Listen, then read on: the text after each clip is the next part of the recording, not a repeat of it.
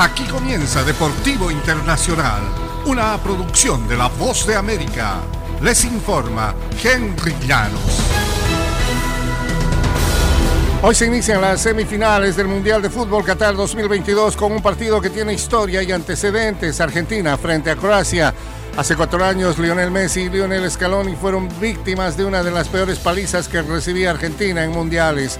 Croacia vapuleó 3-0 al albiceleste en la primera ronda del Mundial de 2018, en el que probablemente haya sido el peor partido del astro Lionel Messi con la casaca de su país.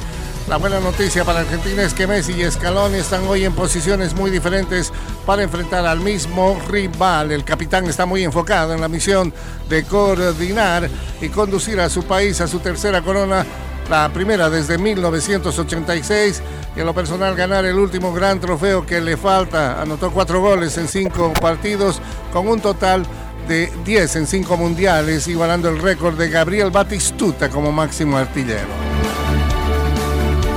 Y el cuerpo y las pertenencias de Grand Wall se encontraban ya en Estados Unidos el lunes, tres días después de que el periodista falleciera mientras cubría el Mundial en Qatar, informó un prominente funcionario del Departamento de Estado.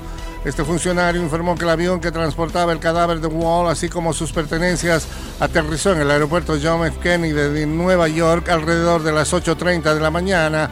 El funcionario consular de Estados Unidos viajó en la aeronave él estuvo a, cargo de la custodia del cadáver desde poco después de que Wall se desvaneció en el partido del viernes entre Argentina y Holanda. Unos momentos más tarde, el eh, periodista fallecía. El funcionario, quien habló a condición de permanecer anónimo, eh, no tenía detalles adicionales, pero comentó que la embajada en Doha había apoyado a la familia de Wall para garantizar una repatriación expedita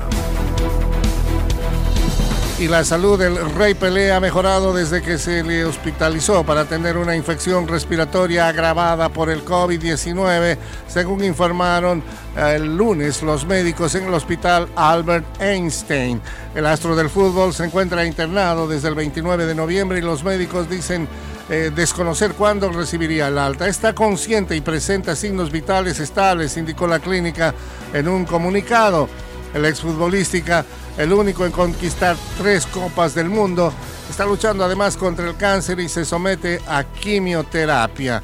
Kelly Nacimiento, hija de Pelé, residente en Estados Unidos, publicó el lunes en redes sociales varias fotos desde el hospital donde se encuentra su padre en una sujeta la mano de Pelé. Y hasta aquí Deportivo Internacional, una producción de La Voz de América.